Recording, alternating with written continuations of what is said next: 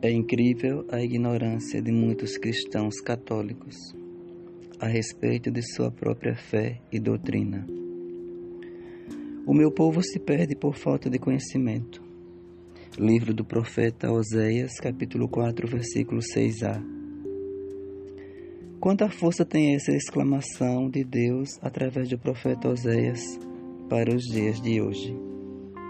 O desconhecimento acerca da doutrina da Igreja e até mesmo da sua fé é tão extensa que causa impacto e não deixa de chamar atenção, até mesmo daqueles que estão só para observar os chamados distraídos. E olha que só para observar tem muitos, e a maioria desses não são envolvidos em nada ou sequer participam dos atos de sua fé, ou até mesmo são cheios de conhecimentos que parecem não conhecer a doutrina e a fé que vive. Muitos desses não sabem as coisas mais simples e elementares para viverem como bons cristãos, razão pela qual se assemelham a pagãos, e tantos se comportam como protestantes católicos com sua indiferença religiosa do que a seguidores de Cristo.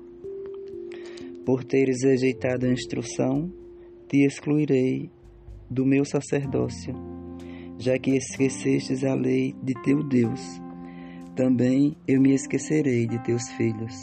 Livro do profeta Oséias, capítulo 4, versículo 6b. Será que somos capazes de responder perguntas simples como o que é a graça de Deus? O que é um pecado mortal? O que é um sacramento? Quem pode receber a Sagrada Comunhão e quem não pode? Se observarmos bem, a ignorância acerca da fé gera um descumprimento da vontade de Deus, que está em seus mandamentos e na palavra de Deus, ensinados pela Igreja. Eu sou a videira verdadeira e meu pai é o agricultor. Todo ramo que não der fruto em mim, ele o cortará. Eu sou a videira, vós os ramos. Quem permanecer em mim e eu nele, esse dá muito fruto, porque sem mim nada podeis fazer. Evangelho narrado por São João, capítulo 15, versículo 1 e seguintes.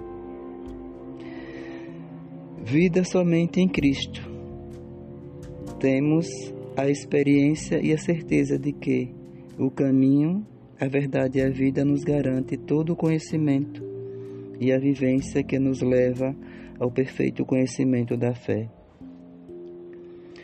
Roguemos a Virgem Maria, que especialmente durante este mês de maio nos ensina a sermos cristãos que levam a sério a fé e a certeza de que só em Deus teremos o caminho, a verdade e a vida.